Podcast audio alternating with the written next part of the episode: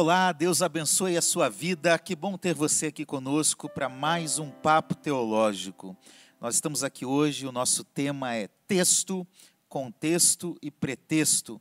Como interpretar a palavra de Deus. Nós queremos falar sobre teologia, porque a teologia faz parte da vida do cristão e faz parte da vida da igreja. Então nós queremos falar de uma forma fácil, leve, às vezes brincando, às vezes dando bons exemplos para facilitar a sua compreensão da palavra de Deus. E esse tema de hoje, inclusive, é muito específico para isso. Nós queremos que todos possam ler a Bíblia. Ler a Bíblia faz parte da nossa caminhada de fé. E quando ler, entendam melhor a Bíblia. Então, esse é um programa para todo crente eu, e para todos aqueles que se interessam também pelo tema. Está aqui o pastor Ayrton, da nossa igreja de Nova Iguaçu, o pastor Patrick, da igreja da Tijuca, pastor Marcelo, da igreja de Copacabana. Nós vamos é, começar orando e agradecendo a Deus por estarmos aqui e por termos o privilégio de falar da palavra dele. Pastor Patrick, o senhor pode fazer essa oração inicial, por favor? Posso. Vamos orar ao Senhor? Obrigado, Jesus, por mais essa oportunidade da gente poder conversar sobre a tua palavra, que num dia nos alcançou, continua diariamente nos transformando, que é lâmpada para os nossos pés, luz para o nosso caminho.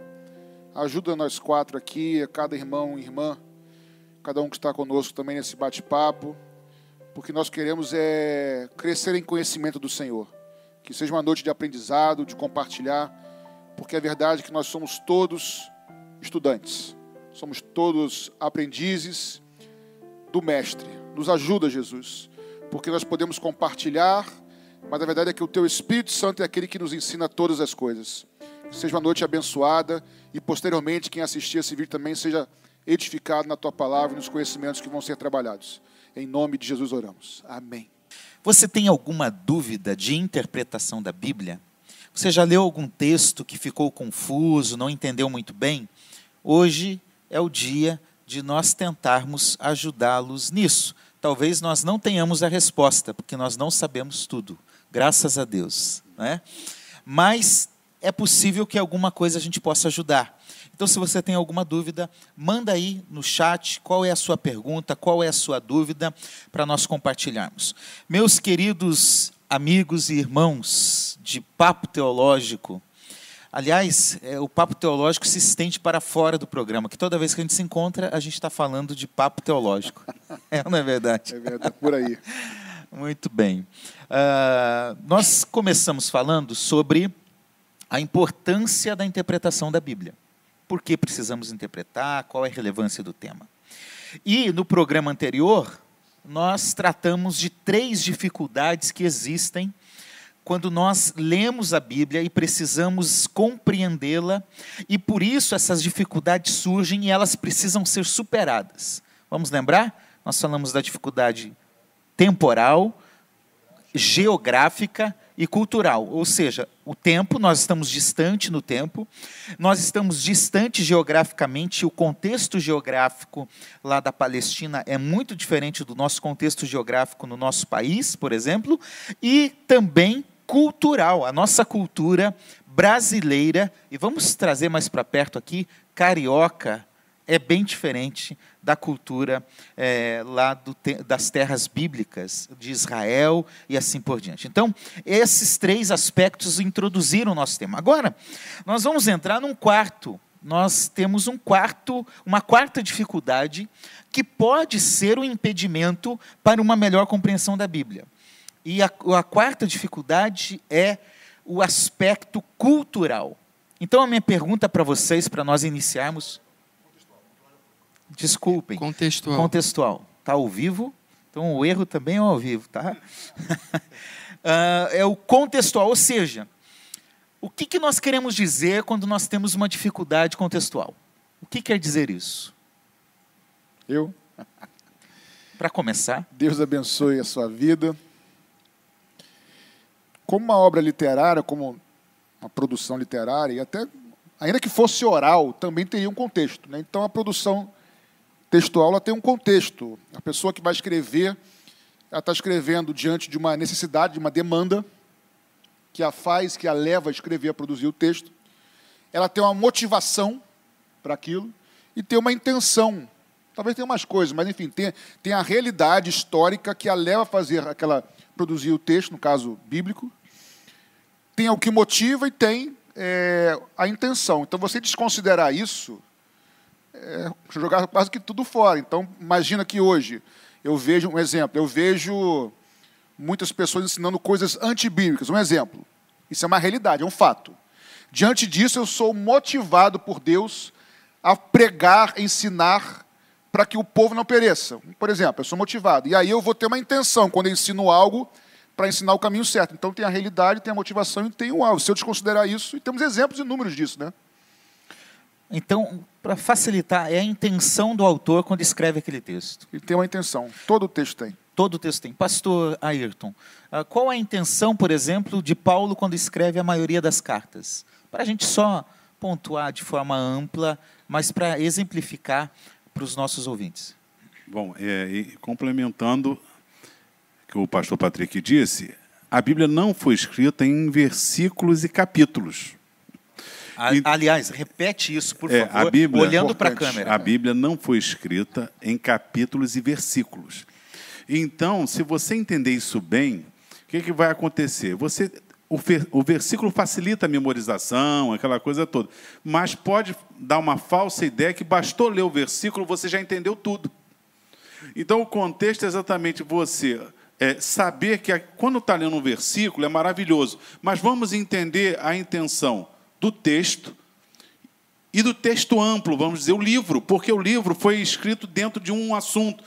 Primeiro, Coríntios, problema na igreja, é, é, questão de dons espirituais. Então, Paulo tem todo um assunto com Coríntios. Tessalonicense, o Senhor já veio.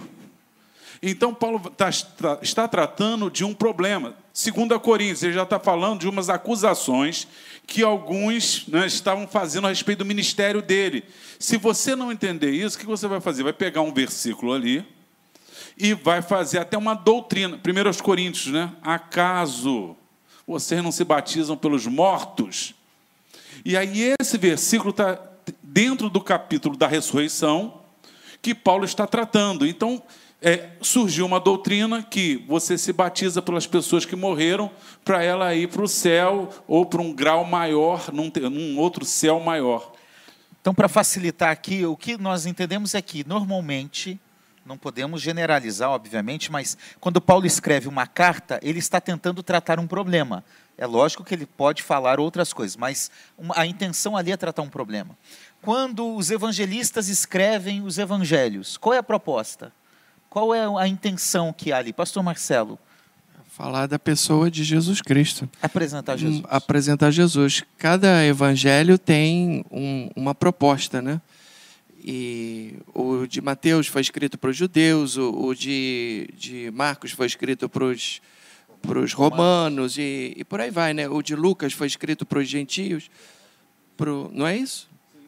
Para os gregos e por aí vai. Então, essa aqui, a, a gente tem que perceber isso.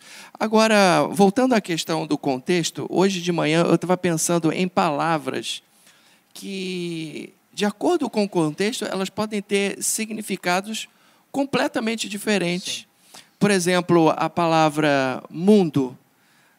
É, o, o mesmo autor, João, ele diz, porque Deus amou o mundo. Mas depois, lá na primeira epístola dele, ele diz: Não ameis o mundo. não é interessante isso? É verdade. Interessante. Não, não né? ameis o mundo. Mas ele diz também que Deus amou o mundo. Quer dizer, então a mesma palavra, e de acordo com o contexto, ela vai ter um significado completamente diferente. A palavra céu, a palavra carne, são palavras que, de acordo com o contexto, têm significado diferente. A palavra piedade Lá, lá em Deuteronômio fala que Deus terá piedade de ti.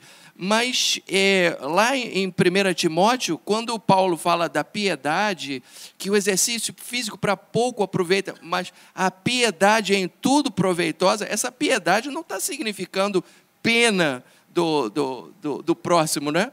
É, a piedade aí, no caso, significa. Uh, uh, os exercícios religiosos que fazem parte da vida cristã. Então, é, as palavras, né? As eu, palavras importam. Importam. Eu, eu vou até mais além. Não somente quem interpreta deve ter, deve cuidar, ter cuidado com o contexto, mas também quem fala, não é? Sim. Quem fala tem que tomar muito cuidado com o que fala, porque dependendo do contexto em que fala, aquilo pode soar extremamente ofensivo para quem ouve, não é verdade? É verdade. Então a gente tem que pensar que quando nós vamos ler a Bíblia, nós temos que olhar não para o versículo isolado. É, às vezes a gente brinca, principalmente quem trabalha nessa área mais de Bíblia, como é o meu caso, que tem uma doença que surge por aí, principalmente nas igrejas, que se chama versiculite. Né? A versiculite o que é? é? A pessoa pega um versículo e vai ler aquilo e vai achar que aquilo é suficiente. Eu lembro da época quando eu era criança que tinha as caixinhas de promessa. Caixinha de promessa. Então pegava um versículo e nada mais. Claro, toda leitura da Bíblia, ela é proveitosa, seja um versículo, seja um capítulo, seja um livro inteiro. Mas quanto mais nós aprofundarmos e ampliarmos a leitura, isso quer dizer que melhor nós vamos compreender a Bíblia. Isso aí. É isso? É isso, pastor. E assim, o pastor Assis citou, o pastor Ayrton citou muito bem é, a questão é, do contexto amplo. A gente poderia tentar de maneira didática para os nossos irmãos. Existem contextos mais próximos na prática, pegando um texto, um versículo, tem um contexto direto que é o assunto que está ali tratado. Naquele versículo, naquele versículo os, e os versículos anteriores e posteriores ali, existe uma, um contexto do capítulo, do livro, do Novo Testamento. Da, é diferente isso. Eu queria, eu queria começar no micro. Ele falou, Filipenses 4, 13. 13. Esse é um exemplo micro. Contexto direto, direto, não é amplo. Posso todas as coisas naquele que me fortalece. Esse não precisa entender capítulo, não precisa nem pensar em intenção do autor, porque se você ler dois versículos anteriores, você já vê que Paulo fala: aprendi a me contentar com tudo. Sei passar luta, dificuldades, sei ter abundância, passar fome. Então não precisa nem entender de teologia muito, é só ler um, dois versículos antes. Isso é um contexto direto. E muita gente aplica de maneira enganosa ou proposital, não sei, esse versículo de maneira totalmente errada. E tem consequências graves isso. Explica Pastor Patrick, é. o que, que o versículo significa. Boa, boa, Porque esse versículo é assim. Muito mal é utilizado muito mal e muito citado. citado. Explica. Pastor Marcelo disse: a palavra mundo pode mudar. Se você pega esse versículo separado, posso todas as coisas, então posso tudo. Porque todos é todos. Todos não é todas? Posso, posso andar sem máscara que eu não vou pegar Covid? Posso todas as coisas. É, aí... Pode voar, pode. pode... É, exatamente. exatamente. posso tudo. Só que o universo de tudo ali, o universo do assunto sobre o qual Paulo está falando, todo ali, são todas as coisas que ele acabou de citar. Eu posso exatamente. tanto ter dificuldade como lutas, e ainda assim, como diz Romanos 8, sou mais do que vitorioso por aquele que me amou. Eu posso ter luta e dificuldade, eu sou fiel na pobreza, sou fiel na abundância. Sou fiel perseguido, sou fiel. Então, assim, esse tudo não é tudo que eu quero, em todas, em, em todas as circunstâncias. Esse é o conceito, né? Em Com todas as situações. Com contentamento. Com contentamento, Perfeito, porque o, o, tema da, da epístola é a, é a alegria. É. Aprendi-me a contentar, exatamente, com a, todas alegria as coisas. cristã, aprendi a contentar-me com todas Perfeito. as eu, eu ouvi uma vez alguém dizer que eu acho que não dá para fazer, mas seria uma boa ideia deveria ser proibido ler Filipenses 4,13 se não ler os versículos anteriores. Deveria ser né? proibido, né? Deveria ser proibido. Eu só podia se revelar depois de ler os versículos anteriores. Então, para que você entenda bem, nós estamos falando para você que quando você lê um texto, leia o que vem antes. O que está acontecendo antes? O que está acontecendo depois? Aliás, o próprio texto bíblico às vezes tem conexões, né? Portanto, portanto o quê? Quer dizer que algo vinha falando e é que conclusivo, né? É conclusivo. Isso Eu preciso aí. entender o que vinha falando falando antes para é, ler o depois e compreender melhor o depois. Né? Então, pastor aí, eu vejo que o senhor está animado para falar, está quase subindo. Fala. É, toda vez que tiver um porquê, portanto, né, causa, explicação, tem um assunto a ver com algo que passou. Mas existem versículos tão bonitos, tão bonitos, tão bonitos como esse, posso todas as coisas, que eu até entendo por que, a pessoa para naquele versículo, e aí ela fica, posso todas as coisas, e ela repete aquilo, com fé, claro, com sinceridade, e aí, é, é, quando vem a adversidade, e ela vai esse, esse versículo, olha, posso, Só que, às vezes, ela vai continuar doente. Aí que está o drama. É, é, como se Deus, ó, eu posso tudo, então Deus vai me dar aquele carro que eu decidi que é meu. Eu rodeei aquele carro sete vezes, eu sempre quis uma Mercedes, só que o indivíduo ganha mil reais por mês. É. Não vai dar nem o combustível, não é verdade? Então, agora tem um texto que eu amo, e eu vou citar, é, que Deus é fiel, e eu creio nisso plenamente. Mas nós vamos pegar é, 2 Timóteo 2, 11 a 13, quando diz assim: é, Fiel é esta palavra, se com ele morrermos, com ele viveremos. Se com ele sofrermos, com ele reinaremos. Se o negarmos, ele também nos negará. Por quê? Porque ele não pode negar a si mesmo, ele é fiel ao quê? Ao que ele disse, a sua palavra. O contexto pede que eu tenho que sofrer com ele até o fim, eu tenho que é, morrer por ele, né, ou morrer para ele, e eu não posso negá-lo, porque senão ele vai me negar. Eu já vi pregadores, meu irmão, você que está fraco, você que está assim, não, não se preocupe, você até está em pecado, não se preocupe, porque Deus é fiel. Aí eu fico, eu tremo, porque se eu pensar nesse texto, Deus é fiel, ele vai me negar, porque eu estou negando. Mas ele é fiel a, ele. a quem, pastor? Ele é fiel à sua palavra. Isso aí. É. Então, olha que coisa linda. Ele é fiel, permanece fiel, ele é sempre fiel. Mas leia o contexto. Eu tenho que estar disposto a ir até a morte por ele, sofrer por ele. Eu não vou negá-lo, ainda que tudo dê errado, eu não vou negá-lo, porque ele é fiel. Ele me fez garantias se eu fizer essas coisas. Dá para dar um glória a Deus aí. Glória a Deus, Quase né? uma Aleluia. pregação aqui. Né? Gente, então, a primeira dificuldade de contexto tem que ser superada. Tem uma frase que é até clichê, mas que ela é significativa. Texto fora de contexto gera pretexto. Vamos ampliar isso? Gera heresia, engano, às vezes má fé. Então, leia o texto bíblico dentro do seu contexto. Uh, antes de nós partimos para a quinta dificuldade. Pastor Cia, posso te interromper? Se você não pudesse falar que não, e eu te continuo numa, amigo numa boa, tá? É porque a gente falou, não sei se você vai entrar nisso ou não, tá? Porque é ao vivo, então a gente não é tudo programado, não. A gente falou de contexto direto.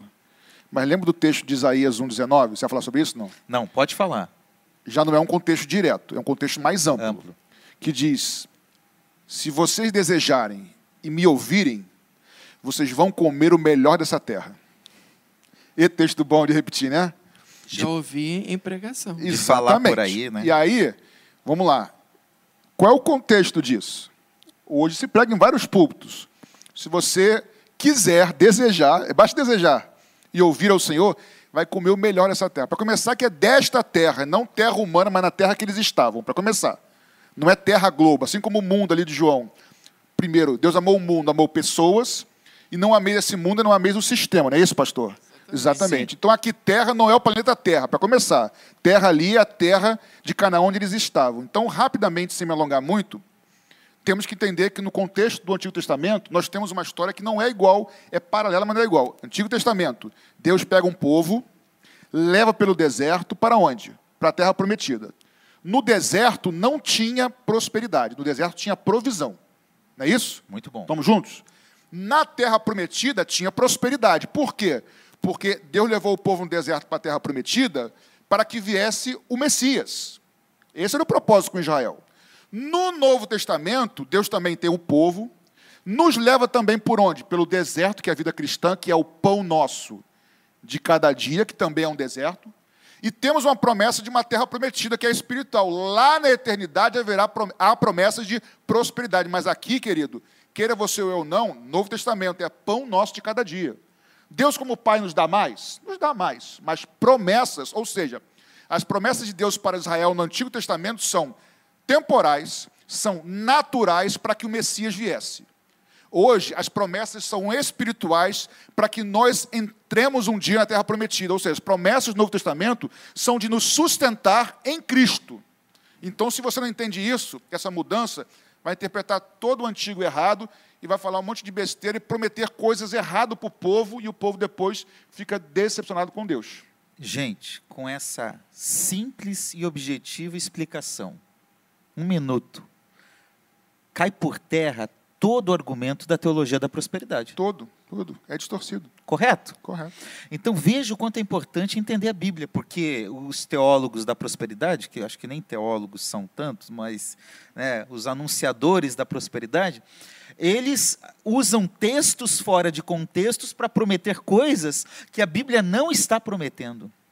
Então isso é um perigo. Como é bom. Obrigado, pastor Patrick, é por isso essa, mesmo, é. por essa explicação. Não resta dúvida de que Deus nos prospera. Claro, Lógico, claro, lógico. claro, não é Deus, isso. Deus nos sustenta. Claro. Ele é o como nosso pai, Deus provedor, ele nos sustenta. Agora, a gente tem que entender também que pro- prosperidade não é necessariamente Exatamente. você ter o carro do ano e casa própria, não, não é por aí. Eu né? quis dizer que o senhor, como pai, pastor Marcelo, a sua responsabilidade com as suas filhas era de escola, era tudo isso. Até dava mais, mesma coisa. Agora, Deus, a- Deus tinha uma, uma responsabilidade com Israel que não tem com a igreja.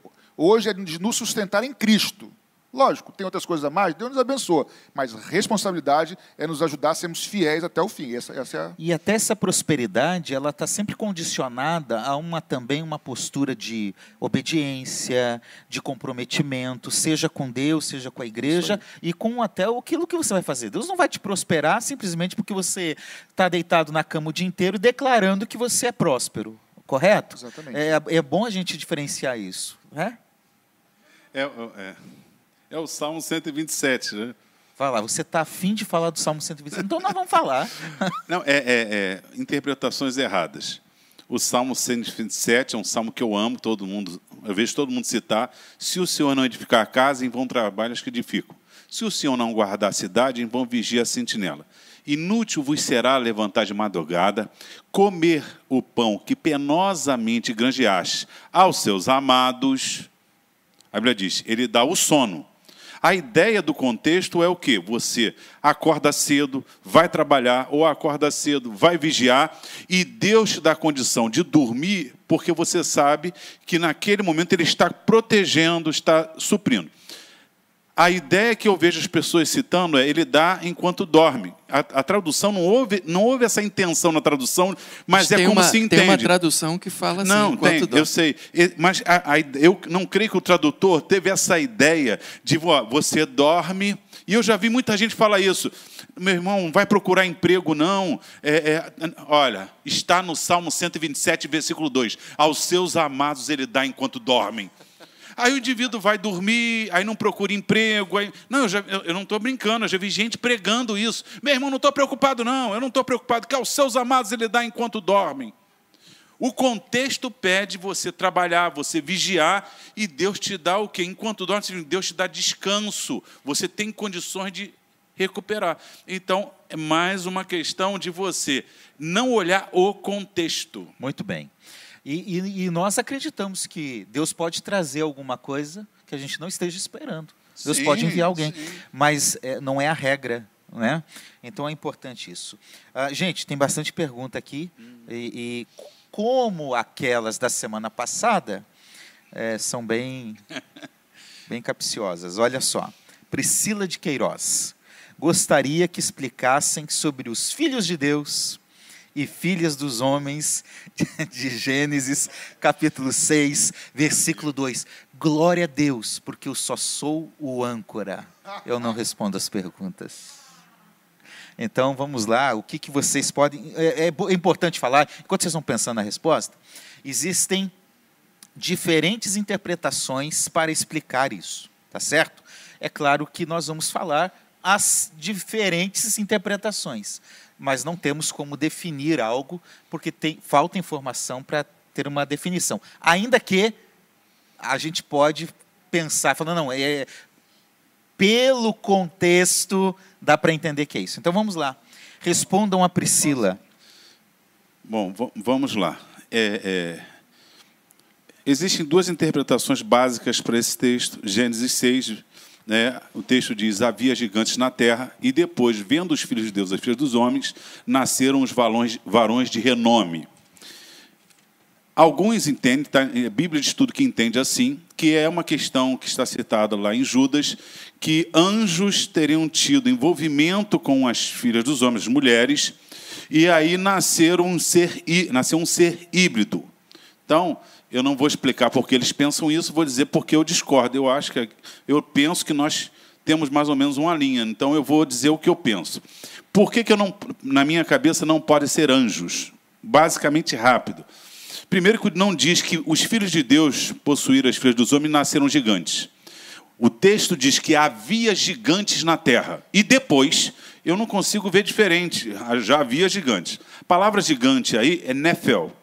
Nefel é caído. Caído vai aparecer depois, quando Moisés escreve mais adiante, depois do dilúvio, continuou havendo caídos. Então, se eu interpretar dessa forma dos anjos, eu tenho que pensar que ainda hoje há uma raça híbrida. É, então, que não, não teria sido destruído no dilúvio, porque a ideia é que foram destruídos no dilúvio, mas continua depois. Terceiro, é, os filhos de Deus, nesse texto, eles são traduzidos pelos judeus da Septuaginta como, fi, como é, Tuteu, que significa filhos de Deus. Essa expressão aparece em Jó 1,7, 22, ela vai aparecer lá, filhos de Deus, falando dos anjos, e os judeus da Septuaginta traduziram como angelos tuteu. Significa que os judeus entendiam que lá falava de anjos e aqui falavam dos homens. Terceiro. Quarto, é, imagine que Deus vai punir um pecado. E ele vai punir um pecado porque anjo teve relação com mulher e gerou alguém mas ele mata o homem, o que, que o homem tem a ver com a história de anjo tendo relação com mulher? Ele deveria guardar os homens no dilúvio. Ah, não tem como, ele decidiu matar ali é, é, homens, mulheres, por quê? Porque o pecado tinha sido enorme. Quarta explicação. Então, sem me alongar muito, Jesus fala que os anjos, não é isso? No céu não se casam senão em casamento. E outra coisa, se anjo a Bíblia diz que Deus criou cada um sua espécie. Anjo é um ser espiritual. Se ele puder ter relação com a mulher e gerar filho, significa que ele tem poder de dar vida. Porque Deus deu o princípio, são 23 cromossomos masculino com 23 cromossomos feminino, para gerar um, ser, um novo ser com 46 cromossomos. Se anjo teve relação nesse texto com mulher, significa que anjo tem poder de criar 23 cromossomos é, e colocar na mulher. Pra, então eu não acredito nessa, para mim, é uma má interpretação do texto que está em Judas. Muito bem. Ali podem ser os descendentes de Sete, é uma boa interpretação porque foi se afastando a descendência de Sete com a descendência de Caim. Pode ser é, os valentes da terra, começaram a se levantar homens poderosos que começaram a olhar para as mulheres assim é, e, e, tomar as mulheres de qualquer maneira. E pode ser uma referência idiomática, como Paulo vai dizer mais adiante, que Adão veio de Deus e a, é, a, a Eva veio do, de Adão. Ou seja, é apenas uma expressão: Deus criou o homem e fez a mulher de Adão. Então, filho de Deus, se referindo ao homem, e filha do, né, do, do, do homem, se referindo por causa da geração da mulher. São interpretações que eu acho plausíveis. A única que eu não acredito é que anjo teve relação com mulher e gerou filho, porque biblicamente não tem como aceitar que anjo tem poder criativo. Alguma. Perfeito, né? Uma excelente explicação. É, Zila de Oliveira Isaías capítulo 53, versículo 5. E aí? Somos sarados?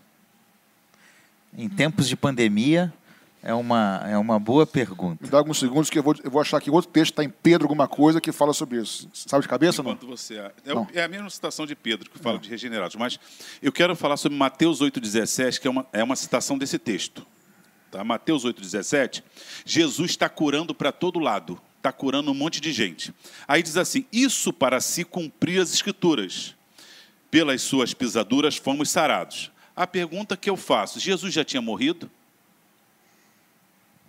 Não. Jesus está curando para todo lado, porque a ideia qual é? Jesus na cruz curou a gente e a partir da cruz nós fomos curados. Só que Jesus ali não, não, não havia morrido ainda na cruz. Jesus, é, essas curas que Jesus está fazendo ali, né, esses milagres, é para mostrar o seu poder messiânico. O que Jesus está dizendo, nós vamos no céu, nós vamos ser totalmente sarados. Aqui na terra nós continuaremos tendo doença. Deus pode curar? Pode, porque a garantia da cura da doença é da obra de Cristo. Todo mundo que foi curado, na minha opinião, no Antigo Testamento é pelo que Cristo faria. Quem foi curado com Jesus é pelo que Cristo estava fazendo. E hoje nós somos curados pelo que Cristo fez. Agora, a cura total só haverá na eternidade. Porque Pedro vai fazer uma referência a isso. Então, pastor Patrick achou?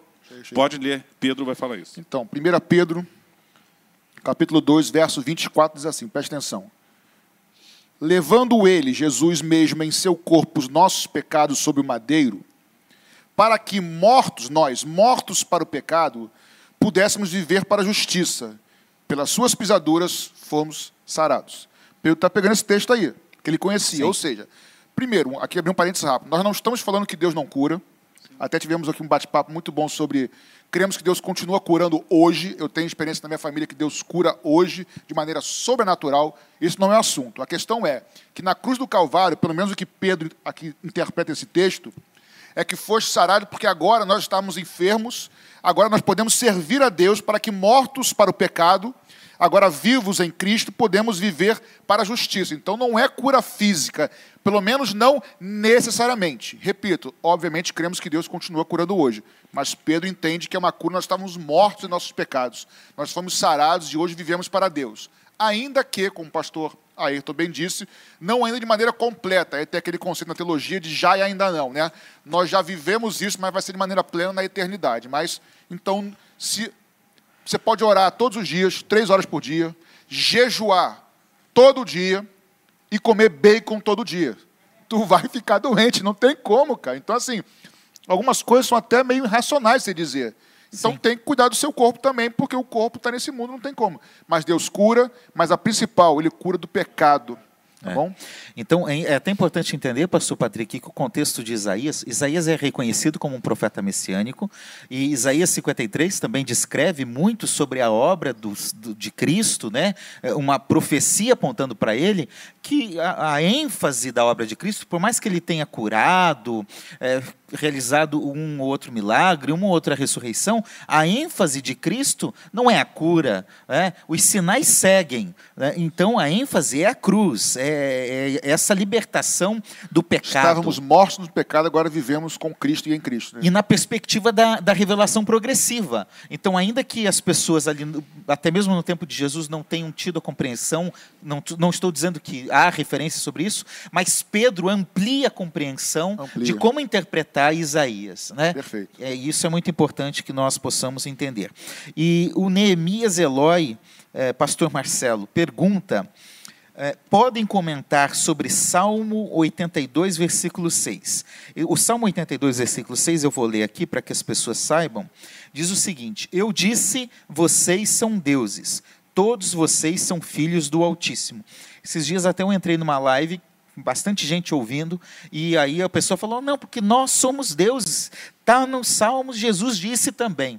Né? Então, como explicar? Vós sois deuses, vocês são deuses. Bom, esse deuses aqui é a tradução da palavra bíblica Elohim, que é o nome de Deus, que na verdade é um nome plural, né?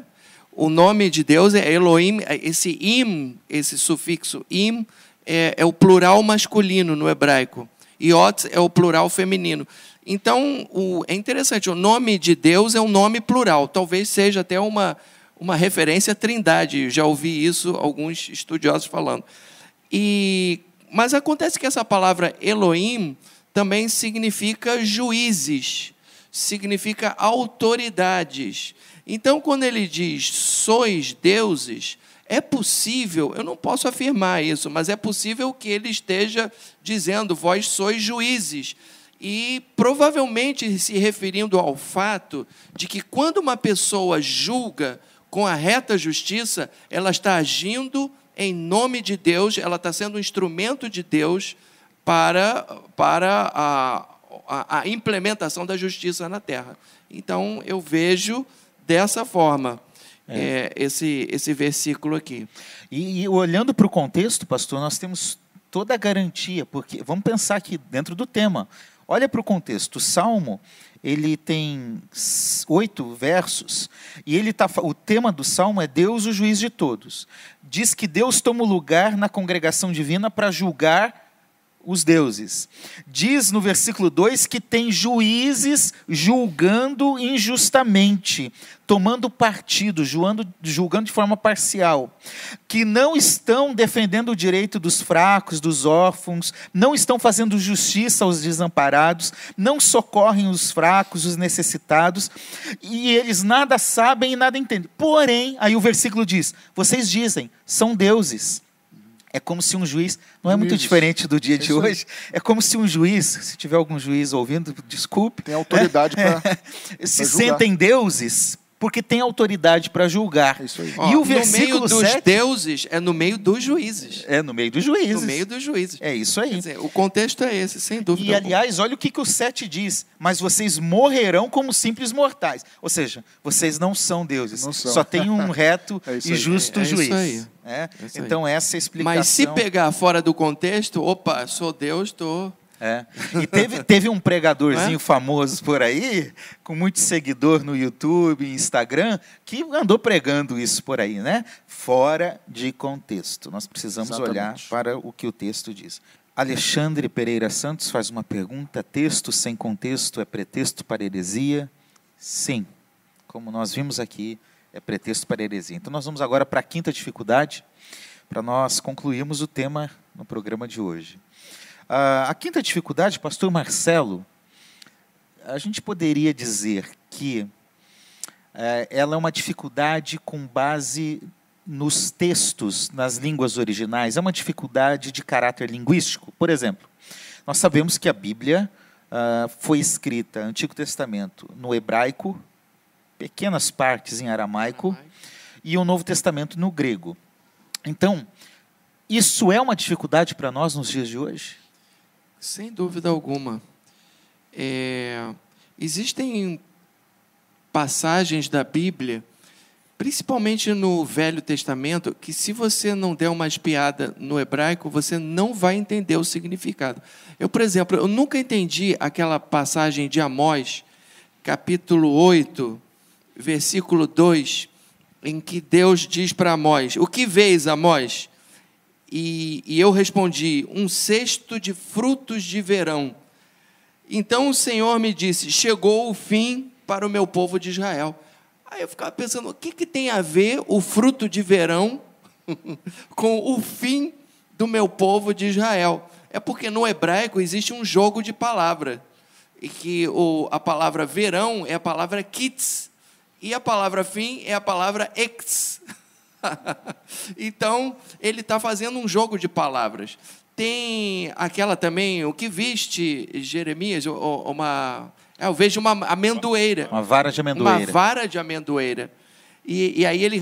Ah, viste bem, porque eu velo sobre o meu povo.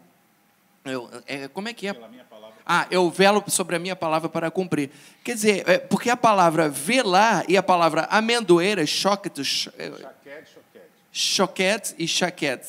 Essa daí eu não, eu, essa daí eu não estudei. Mas tem muitas assim. Tem uma outra que lá em, em Isaías, é, capítulo 28, versículos 10 e 11. Na, na versão de Almeida diz assim: é, Porque é preceito sobre preceito, preceito e mais preceito, regra sobre regra, regra e mais regra. Pelo que por lábios gaguejantes e por língua estranha falará o Senhor a esse povo que, que tem a ver os preceitos com a, as línguas gaguejantes? É porque no hebraico, no hebraico, fica uma coisa assim: kitsav, latsav, tsav, latsav, kav, lakav, kav, lakav. Então, o, o, o, o som que, que se ouve é como se fosse uma pessoa gaguejando.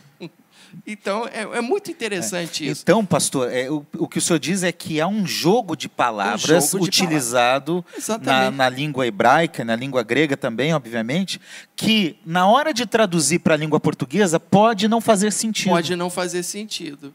Mas aí, quando você lê no, no original, aí a coisa faz todo sentido. Quando nós estivemos em Israel, nós fizemos amizade com um senhor judeu messiânico e que ele, eu me lembro, nós fomos almoçar na casa dele. O nome dele era Shaptai. Ele era uma pessoa extremamente do, judeu, mas ele cria no Messias, que, que Jesus era o Messias. Então ele olhou para mim nos meus olhos e falou: Você tem que estudar hebraico. Aí, mas, olho, mas me falou assim com uma seriedade você tem que estudar hebraico. Aí, eu, agora nessa pandemia, eu estou com tempo de sobra, né? Eu falei, eu, eu, vou, eu vou começar a estudar eu vou hebraico. obedecê-lo, né? obedeci, obedeci. Aliás, pastor, é bom lembrar que o hebraico de hoje é totalmente Não, é diferente, do diferente, hebraico é bíblico. o diferente. grego de hoje não tem nada a ver com o grego bíblico. É, não, né? o, o grego, aliás, o grego era o grego koiné, que era uma linguagem assim. Não é, era nem o clássico, não nem era o de o- hoje. É uma, é uma linguagem do dia a dia. Daí a importância de se traduzir a Bíblia para o português dos dias de hoje. É, é super válida essa. Aliás, esses tempos eh, eu trabalho na Sociedade Bíblica e eu recebi um relatório que a Bíblia estava sendo traduzida para o grego. Falei, "Mas Peraí, não foi escrita no grego? Né? É, é estranho, porque foi escrita no grego, mas tem que traduzir para o grego de hoje. Para o grego A- moderno. Assim como o Almeida do século XVII, eu tenho trechos, né? A gente tem um facsímile do Almeida, da tradução original de Almeida. Muitas coisas nós até entendemos, porque é, por ser língua portuguesa a gente consegue identificar, mas a forma estrutural é diferente. Então, se uma tradução de Almeida de três séculos, quatro séculos atrás já é difícil de compreender, imagine algo escrito há muito mais tempo. Então, a gente tem que entender que essa é uma dificuldade. Veja, sem teoria da conspiração.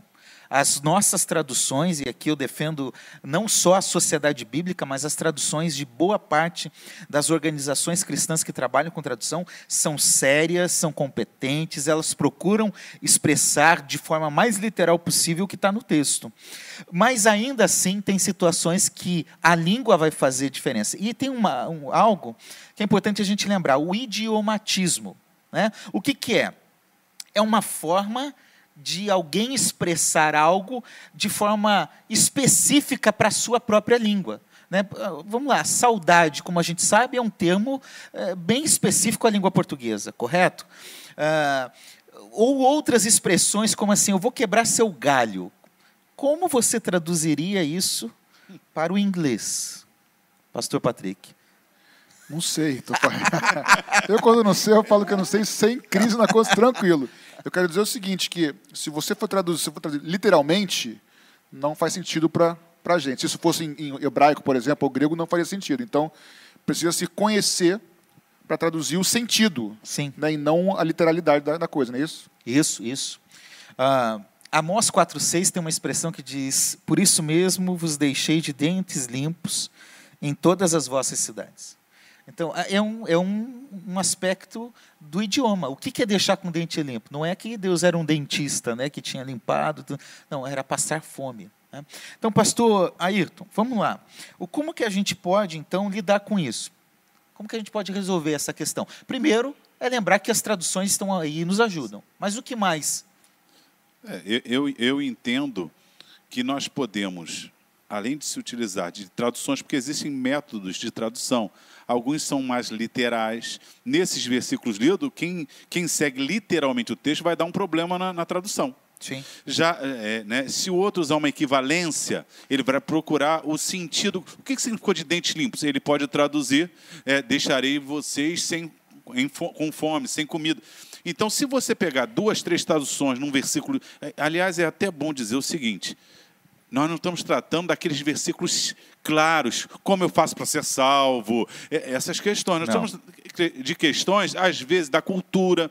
Isso não vai afetar em nada o cristão quando lê sua Bíblia. São apenas detalhes, às vezes, de um verbo, substantivo, que, que não tem. Aí você, sabendo o hebraico, sabendo o grego, você consegue compreender melhor. Mas mesmo que você não saiba, você botando, colocando três, quatro traduções, um dicionário bíblico, você tem um dicionário de cultura, então tem, tem, até na sociedade bíblica tem uns que vão comentando te, é, pedaços, pedaços da Bíblia, chama de perícope, né? Ele vai comentando as perícopes, né? aquele pedacinho, e você vai entendendo, é, falando da, da cultura, das moedas, quanto vale, e isso vai abrir o seu entendimento. Então, como eu posso fazer? O que eu sempre fiz. Quando eu me converti, hoje eu tenho noções de hebraico, de grego, mas quando eu me converti não tinha. O que, que eu fazia? Revista corrigida, revista atualizada. Depois surgiu a, a contemporânea, também do lado. Depois surgiu outra. Aí, às vezes, tem versículo que eu abro quatro Bíblias e fico olhando para elas. pego o contexto e fico tentando entender. Então É, você tem que suprir. Se você tiver condições, estude grego, hebraico. A maioria não terá, não tem problema. Deus proporcionou à língua portuguesa recursos para você se aprimorar na palavra. Ou seja, mesmo sem saber o hebraico e o grego, você, se você tiver acesso a várias traduções, mesmo para o português da Bíblia, isso já dá uma amplitude enorme de, de visão, não é, pastor? Sim. Isso é, é muito interessante. Aliás, deixa eu aproveitar para divulgar um portal que foi criado semana passada que é excelente, que compara traduções. É biblia.sbb.org.br. Você entra, se cadastra e você seleciona o texto que você quer e as traduções. São cinco traduções que estão lá, que ficam é, em colunas para você comparar, lado a lado, colunas lado a lado para você comparar. É fantástico, porque você seleciona o versículo e você vai comparar as traduções. E isso enriquece. Quando eu preparo um sermão, um estudo, eu leio nove traduções diferentes, além de pegar palavras-chave nos textos, nas línguas originais. Então, é importante sempre comparar para a gente entender melhor o que está sendo dito ali. Uma tradução ajuda a outra, complementa a outra. Por quê? Isso é importante. A gente usa um termo que se chama campo semântico, ou seja, a, a- a quantidade de palavras para expressar um termo na língua original, às vezes não consegue ser suficiente para explicar. Tem termos que são únicos na Bíblia. Tem termos que você não entende muito bem e você tem que fazer uma opção na hora de traduzir. E, e- e isso muda. E aliás, a língua também muda. O texto bíblico não muda, mas a língua receptora muda. Vamos lá, gente. Caridade. O que é caridade, por exemplo, que algumas traduções bíblicas utilizavam no passado? Pode falar, pastor Patrick. Algumas traduções colocam como amor, né? E, ou- e outras não. E às vezes a mesma tradução em algumas, alguns contextos colocam como amor e em outros contextos como caridade também, né? Tem isso, né? E por que isso? Porque antigamente na língua portuguesa, caridade e amor eram quase que sinônimos, né? Você expressava a mesma coisa. Hoje não é mais. né? Se eu chegar e falar, Tânia, eh, minha amada esposa, eu casei com você por caridade, certamente eu terei É algum BR problema, certo, né? BR certo. Certamente eu terei algum problema. Então, não é caridade, é amor. Então, a questão linguística é essa. Vamos para a sexta. Nós também temos, poderíamos dizer, né, é uma pergunta até que faço a vocês, dificuldades que estão baseadas na forma que o texto está estruturado, porque a gente sabe que a Bíblia é a palavra de Deus, já afirmamos isso aqui. Mas quando nós olhamos para ela no papel, ou ali até mesmo no, no- computador, no celular, nós temos que olhar também o aspecto literário. Então, em seu caráter literário apenas, a estrutura que nós temos no texto pode ser um fator limitador para a nossa compreensão? Sim, porque são vários gêneros literários e você tem que interpretar cada gênero literário de uma maneira diferente. Você não pode interpretar uma carta como você interpreta uma poesia ou um cântico. E, e ainda tem as citações, né? Citações de Sim. poesias, citações de cânticos. E, e tem também a questão das figuras de linguagem, né? que preciso tomar cuidado né, com as figuras de linguagem, as perguntas retóricas, tudo isso. São aspectos, né? vamos lembrar aí de gêneros que nós temos na Bíblia e que às vezes dificultam, porque às vezes a gente diz assim, não, Isaías é um livro profético, mas dentro de Isaías tem poesia.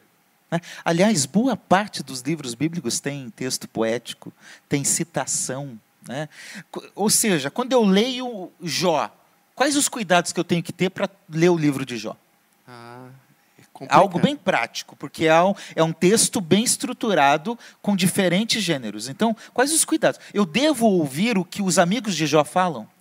Pois é, eles estão falando verdades, mas num contexto errado, No contexto não errado. é? Se é, você diz para mim assim, você precisa orar, eu falei, é, amém, eu preciso, você precisa orar mais, amém, eu preciso orar mais. Agora, vamos supor que, que Deus livre e guarde, mas eu perdi um ente querido. Aí uma pessoa diz assim, você precisa orar mais, eu vou ficar ofendido. É ou não é? E, e, foi isso que aconteceu com Jó, porque ele tinha perdido entes queridos, as filhas, os bens, e as pessoas tentando justificar a Deus e não tendo empatia com ele. Quer dizer, eles falavam coisas certas, mas num contexto errado, né?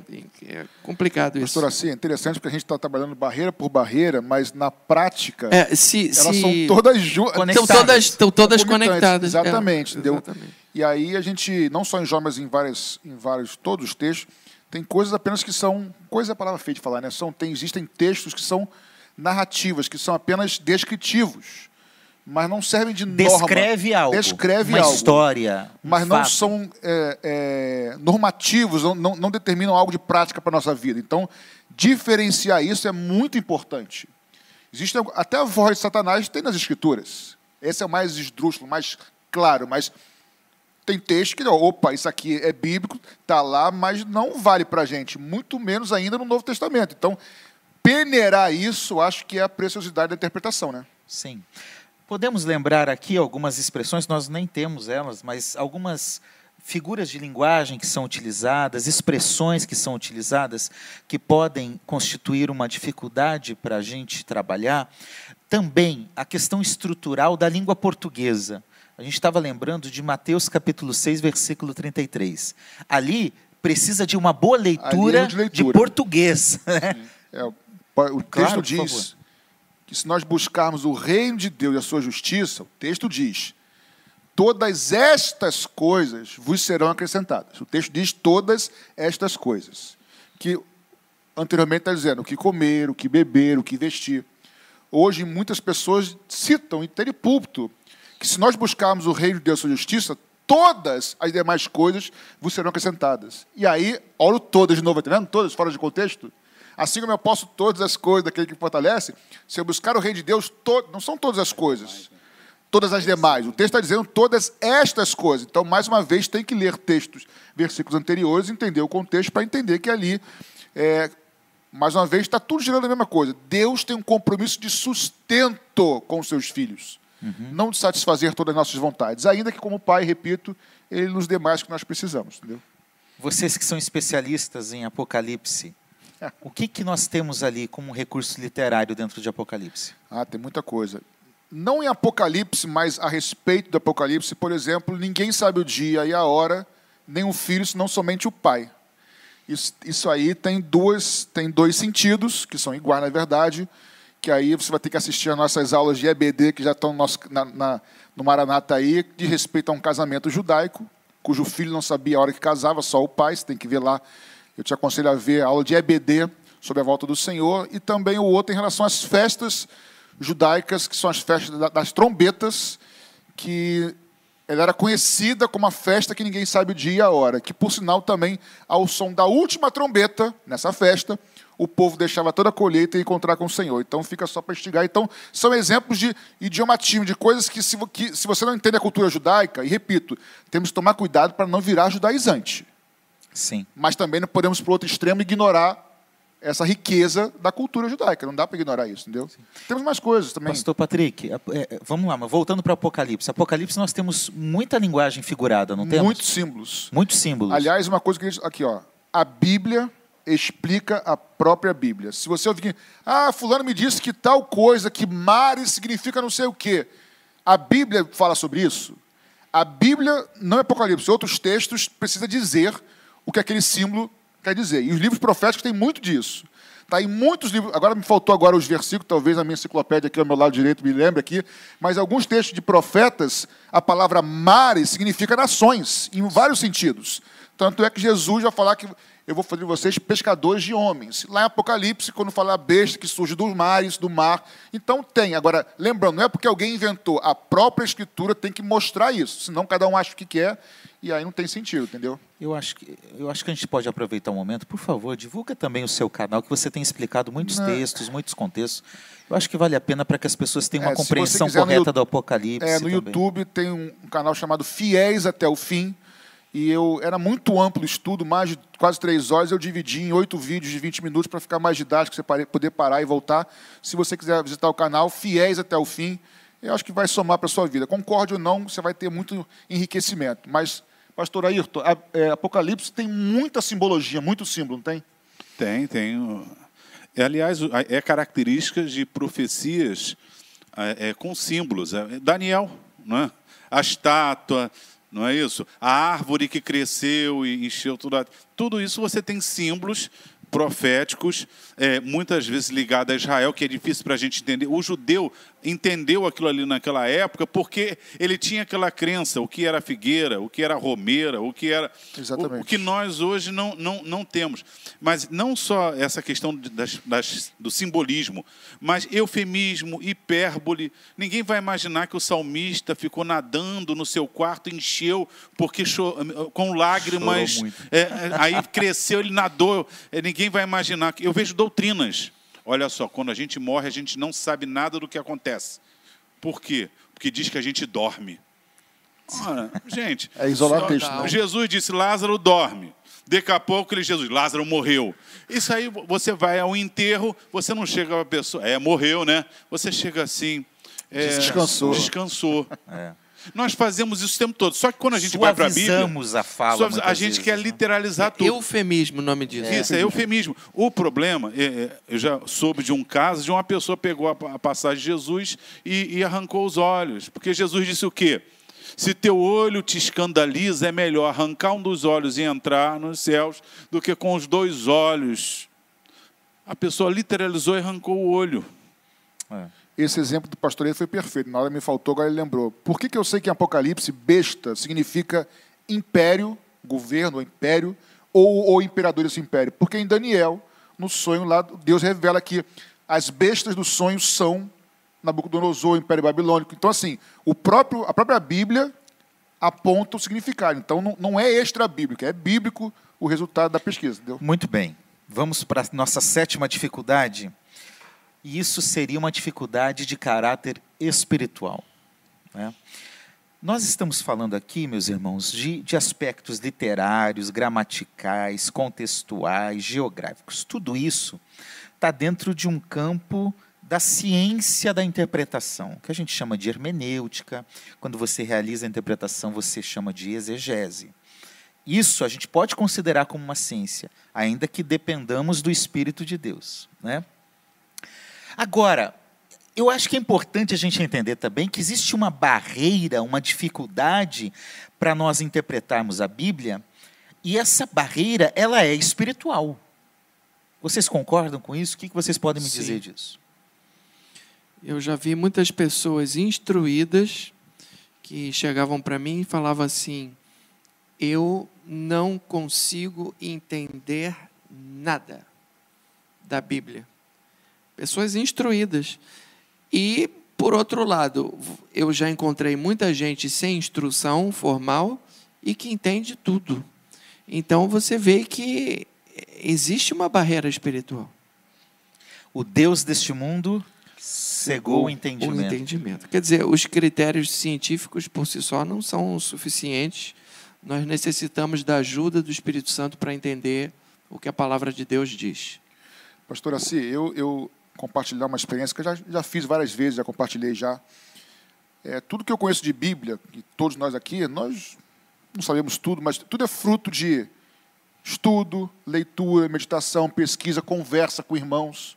O pastor não sabe tudo. Sim. Às vezes eu desço de um púlpito, pastor, sua mensagem foi abençoada. Eu falei, glória a Deus. Quando o senhor falou aquilo, eu entendi. Eu falei, caramba, é verdade, irmão, porque está no corpo a sabedoria. Eu Acho legal isso. Agora, minha vida prática. Muita coisa do que eu aprendi de Bíblia, aprendo, não é na hora que eu leio. Curioso isso, muitas coisas, não, não tudo. Eu, eu comecei com uma prática sem querer, né, pode ser sem querer, sozinho, de começar a orar os textos que eu estava lendo. Orava um texto, uma perícope, um, um trecho da Bíblia. Com a Bíblia aberta, eu ia orar, Senhor, acabei de ler tua palavra, que diz que se eu buscar o teu reino, a tua justiça, começava a orar o texto e repetia, e orando com Deus. E nesse, nessa oração, é incrível, o Espírito Santo ia me dando entendimento de algumas coisas. Até hoje faz isso. Isso é muito saudável, isso, isso talvez seja ruminar a palavra. Então, eu, isso tem muito de espiritualidade. Sim. Não é só ler o texto frio. Então pressupõe que você seja filho de Deus, que você entregue o teu coração a Jesus. Mas e depois eu vinha descobrir que essa era uma prática na igreja primitiva, primitiva não, mas nos primeiros séculos, Sim. oração com Bíblia aberta. Eu não sabia que tinha isso. Lexio Divina. Exatamente. Isso aí. E eu fiz assim, e eu aprendi muita coisa, aprendo e eu faço até hoje isso. Eu abro o texto. Sabe quando você está lendo texto, aquele texto salta? Eu paro e começo a orar. Eu oro, eu lendo, o texto, Senhor, eu quero entender isso aqui. Não é que o Espírito Santo ajuda, irmãos? certeza. Que coisa, né? Que coisa, né? Também E- faço e- isso às e vezes. isso porque nós acreditamos que a Bíblia é a palavra de Deus, né? Foi não é um que livro inspirou. qualquer, não é, não é uma simples literatura antiga. É a palavra de Deus. Deus fala conosco e, aliás, é, o fator divino deve ser levado em conta nesse Com aspecto. certeza. Jesus, Jesus, no seu último discurso, em João 14 a 16, ele fez algumas promessas, mas em em 14, 26, ele diz que quando o Espírito Santo ele nos ensinaria todas as coisas. No 16, é, é, 13, ele vai dizer que ele vos guiará em toda a verdade. Eu vou contar a minha experiência pessoal. Foram eu sempre fiz isso antes de ler a Bíblia, orar. E, e era muito comum a- comigo eu ter uma dúvida bíblica, é, orar assim, eu queria entender esse versículo, não entendo nada. Estou lendo, não estou entendendo. Eu ia para a igreja, o pregador começava a falar um assunto qualquer, daqui a pouco o pregador explicava o versículo, e às vezes não tinha a ver nem com a mensagem dele. O pregador saía, explicava aquele negócio, voltava para a mensagem, e eu ia para casa assim, ó. Deus, o Senhor me fez entender esse versículo. Então, ó, você pode aprender o Espírito Santo fazendo entender, mas usando pessoas. Às vezes você está com uma dúvida, pedindo a Deus, orando, Senhor, eu queria entender essa passagem. Olha, Deus pode usar o teu professor de EBD, Ele pode usar o teu pastor. Então, o Espírito Santo usa esses métodos para abrir a nossa mente. Às vezes, a leitura simples não nos deixa entender, embora você já tenha o Espírito Santo.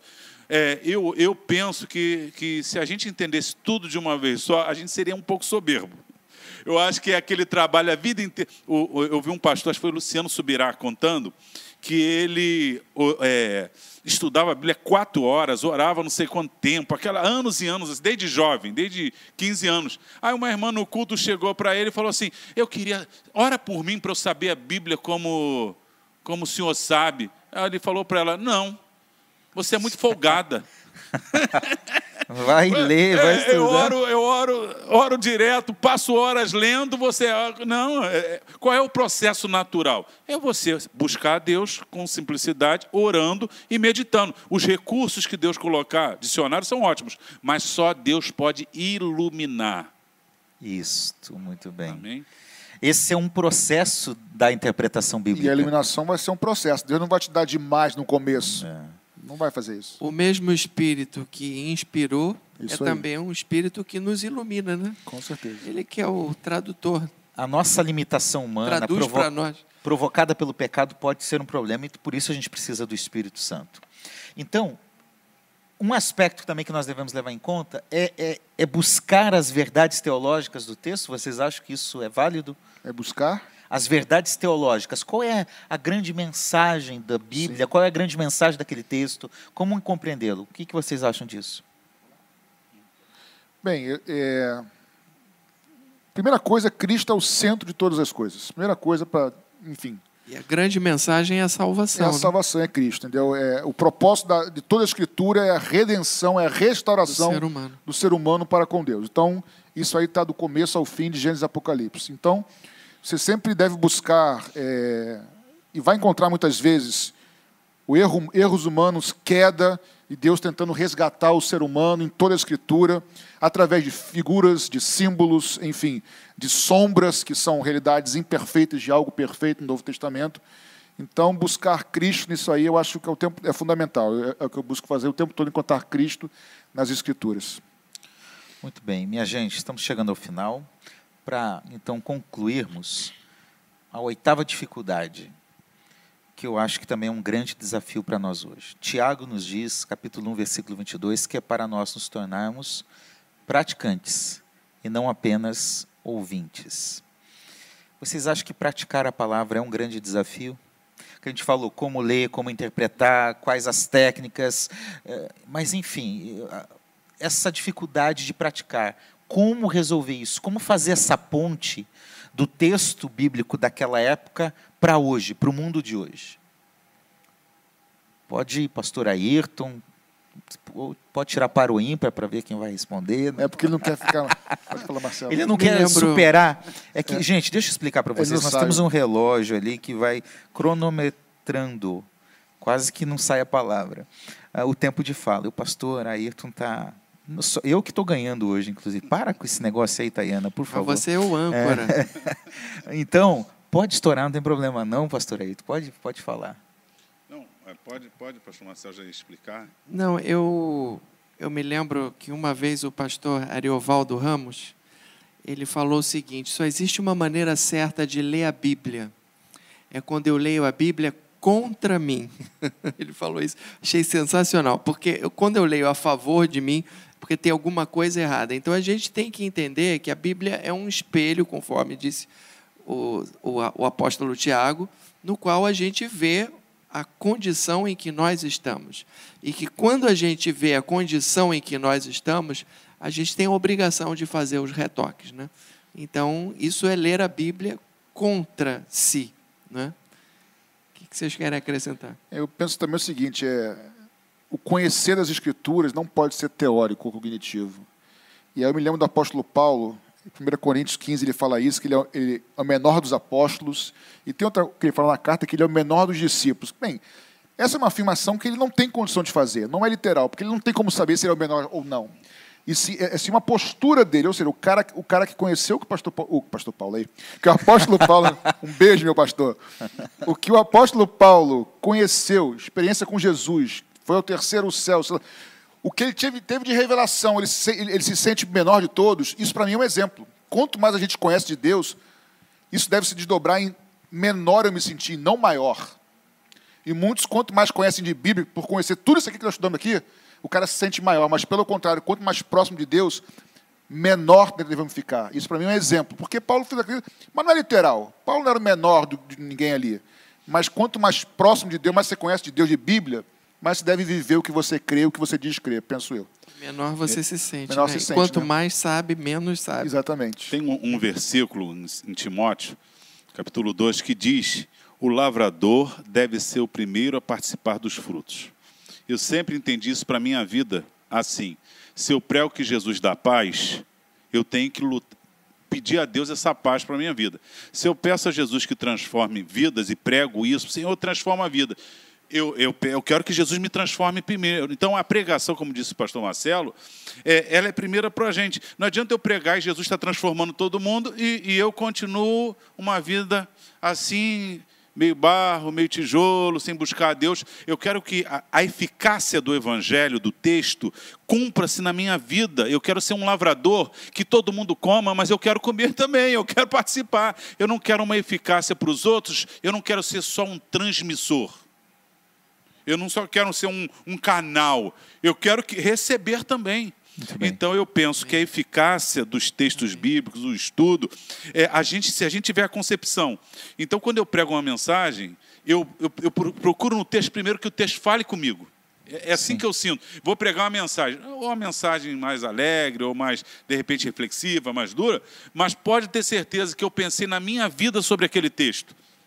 Aí a gente pensa, às vezes, que o pregador, ele está pregando assim, e é, para pregar para. Não, se ele está exortando, saiba o pregador, que ele está. Aquela mensagem é em primeiro lugar, ele é o primeiro Ele a participar primeiro a dessa exortado. mensagem. Ele apanhou bastante. Ele né? apanhou antes.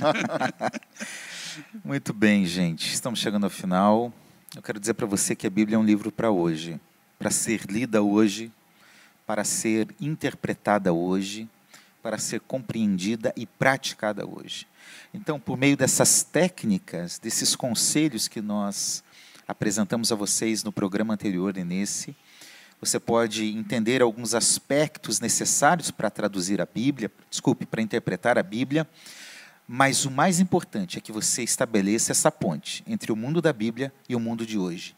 E pratique a palavra de Deus, viva a palavra de Deus, se esforce para cumprir com aquilo que a palavra de Deus está dizendo para você. Assim, você vai viver uma vida melhor, uma vida sadia, uma vida equilibrada, uma fé que vai crescendo a cada dia e vai conhecendo mais a Deus, mais a Jesus. Meus pastores, que Deus abençoe vocês. Obrigado por mais esse tema. Dez segundos, dá um tchauzinho para todo mundo aí, pastor Ayrton. Amém. Uma honra hoje estar com você, que realmente você possa guardar no seu coração essas instruções. Que Deus te abençoe. Deus abençoe a sua vida. Estude a Bíblia, ore ao Senhor e pratique. Deus te abençoe. Pastor Marcelo. Eu queria deixar para você aquilo que a nossa pastora Zenilda sempre dizia: leia a Bíblia. leia a Bíblia. E eu queria também te dar uma, um encorajamento, porque determinadas pepitas de ouro que tem na palavra de Deus, você tem que cavar. E, pra, e cavar dá trabalho. Então, você tem que gastar tempo lendo a palavra. Faça isso, você vai ser muito abençoado. Durante essa pandemia, você não pode dizer que não tem tempo, né? É isso aí.